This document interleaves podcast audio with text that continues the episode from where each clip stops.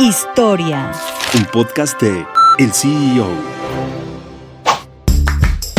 La cerveza indio ha estado en el mercado mexicano por más de 130 años. Esta cerveza lager oscura está hecha de malta dorada y notas de caramelo tostado. Cerveza indio era propiedad de Cuauhtémoc Moctezuma, pero tras la venta de esta división de FEMSA, la bebida pasó a ser parte de otro gran conglomerado.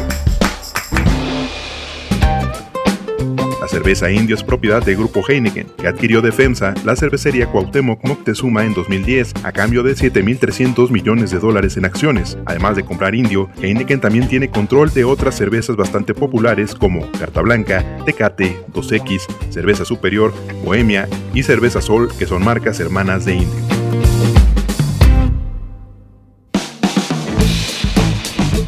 Mantente en el mercado con las noticias más importantes de la tecnología y los negocios, escuchando y compartiendo todos nuestros podcasts en el CEO.com, en arroba el CEO- en Twitter y el CEO en Instagram.